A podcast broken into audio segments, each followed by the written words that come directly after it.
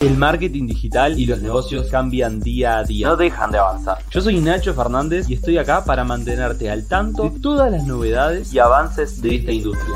Te voy a estar acompañando en el camino De digitalizar tu negocio y poder vivir de lo que te gusta aplicando marketing digital. Hola marketineros, ¿cómo están emprendedores? Bienvenidos a otro podcast de Nacho Fernández, donde tengo el objetivo de acompañarte a digitalizar tu negocio, vivir de tu pasión con el marketing digital. Y hoy vamos a estar hablando de algunas aplicaciones, plataformas para organizarte mejor. Em, cuando trabajamos de manera digital, tenemos un negocio, la organización es un punto clave. Y en otros podcasts ya he hablado, incluso en otros lives, ya he hablado de eh, como los principios de la organización, las bases para organizarte bien, que no tiene tanto que ver con aplicaciones, sino que con una gestión personal de cómo nosotros eh, vamos a utilizar el tiempo y algunos aspectos más. Bueno, el podcast no es sobre eso, no es sobre las bases, para eso si quieren eh, educarse sobre ese tema, vayan a capítulos anteriores. Lo que hoy vamos a estar hablando es, bueno, si ya tenemos esa base de organizaciones, bueno, ¿qué plataformas podemos utilizar para todavía optimizar más el tiempo y tener todo muchísimo más organizado? Ese es el objetivo de hoy. Entonces, en primerísimo lugar, vamos a hablar sobre, hoy tengo, ya les digo, una, dos, tres, cuatro, cinco. Cinco herramientas, cinco plataformas, cinco aplicaciones que te van a ayudar a organizarte mejor. En primer lugar, Asana. Probablemente muchos ya la conocerán. Esta es una plataforma de gestión de proyectos. Se lo recomiendo sobre todo a aquellas personas que trabajan en equipo. Si trabajas en equipo, o sea, es donde más jugo le puedes sacar. Además, la versión gratuita te da de sobra. En Asana vos vas a poder gestionar, la principal función es gestionar proyectos y dentro de esos proyectos tener como que varias tareas e irlos categorizando, irlos moviendo de categoría según en la etapa que se encuentra el proyecto, es decir, eh, inicio eh, o eh, tarea inicial, en proceso finalizada o pendiente de correcciones, ¿se entiende? Entonces, vos si trabajas en equipo, cada persona va a tener su perfil dentro de ese proyecto y vos lo vas a poder ir asignando a cada una de las tareas incluyendo deadlines, descripciones, subtareas. La verdad que es una herramienta muy, muy buena, sana. Se la súper recomiendo si trabajan en equipo. Em, nosotros en la agencia lo, utilizamos y lo que hacemos básicamente es, tenemos un proyecto dentro de Asana por cada cliente. Es decir, está la cuenta de Asana, que es de la agencia, y dentro de la cuenta tenemos diferentes proyectos. Cada proyecto corresponde a un cliente. Y dentro de esos proyectos vamos cargando tareas alineadas a ese cliente, ¿se entiende? A los objetivos de ese cliente. Y a cada tarea le asignamos su deadline, o sea, su fecha y hora en la que se tiene que hacer, em, la, persona responsable de cumplir esa tarea, la descripción, y la vamos moviendo de alguna manera eh, según en el proceso que se encuentra. Es decir, cuando recién se carga está como en la, en la fila inicial, después en proceso y finalizada. Como para saber en qué etapa se encuentra esa tarea y todos tener, poder verlo en tiempo real. Es lo mejor, o sea, sí. Porque si no, por WhatsApp se termina perdiendo toda la información. Básicamente de lo que se trata este podcast es, bueno, dejar de meter todo dentro de WhatsApp, toda la comunicación vía WhatsApp e email y empezar a utilizar otras plataformas que sean más efectivas. Después, siguiente herramienta. La primera, para gestión de proyectos en equipo, fundamental, Asana. Hay otros que utilizan también Trello. Trello es una muy buena opción también. Luego, Microsoft To Do.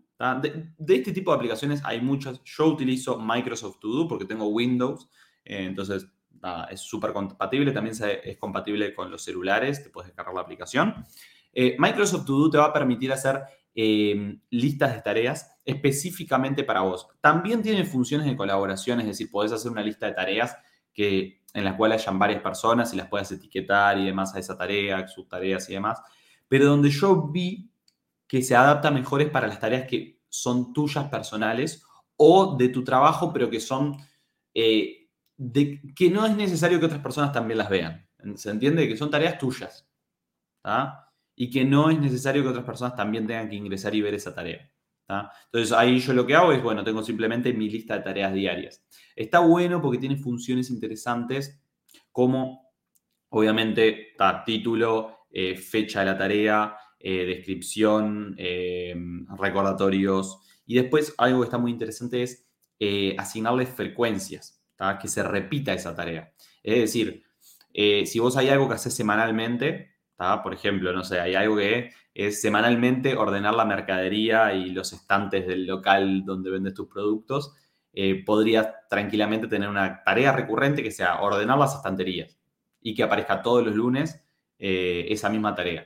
Entonces vos no tenés que estar acordándote de, sino que esto te va a ayudar.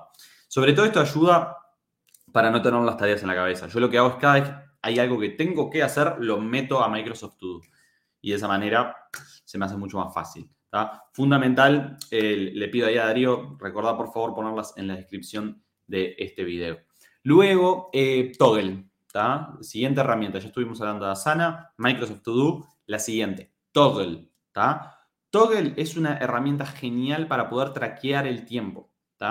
Em, es una herramienta que nosotros también usamos en la agencia, donde lo, que nos permite es poder traquear eh, el tiempo que nosotros vamos a estar eh, destinando a las diferentes tareas. Es decir, cada vez que me voy a poner a hacer algo, empiezo a traquear y luego que dejo de hacerlo, lo dejo de traquear y le asigno eh, a un cliente, a, un tipo de tarea, una etiqueta concreta por el tipo de tarea que estaba haciendo. O sea, eso va a depender un poco del tipo de negocio que tengas, pero bueno, lo que te va a permitir es a final de mes eh, poder ver en dónde se te fue el tiempo. ¿Se entiende? En qué categoría se te fue el tiempo, por ejemplo, en tema de organización, en tareas operativas, en comunicación, porque vos vas a poder, a medida que vas traqueando, ir tagueando esas tareas, dándoles una etiqueta a, a esas tareas. Entonces después te hace análisis que están buenísimos. Esto te va a servir para tomar decisiones en base a cómo gestionas el tiempo. Luego, una plataforma que es increíble, está buenísima para organizarte mejor, es Slack. Slack para todo lo que tenga que ver con comunicaciones, tanto con clientes como con tu equipo. Eh, obviamente esto está, más pensado para organizaciones, para empresas que tienen un equipo en el cual se tienen que comunicar día a día o clientes que también se tienen que comunicar día a día, por ejemplo, B2B. Si vos vendes productos físicos eh, de, baja frecuencia de compra, no vale la pena. Em, que uses esto con tus clientes. Esto está más pensado para B2B, ¿no? O sea, si vendes a, tenés un cliente grande al cual todos los días le estás dando una comunicación concreta, bueno, utilizas esta plataforma de mensajería que es Slack, que se divide además por canales de comunicación, está muy, muy interesante. Pero en los casos que mejor se adapta para la comunicación de equipos. No está tan pensado para los clientes, o sea, podrías, pero para los equipos es lo mejor, o sea, para la comunicación interna de los equipos, en vez de que haya un grupo de WhatsApp, utilizar Slack dividido por canales. Y finalmente, ya estuvimos hablando de Asana, Microsoft To Do, Toggle, Slack y finalmente Calendar.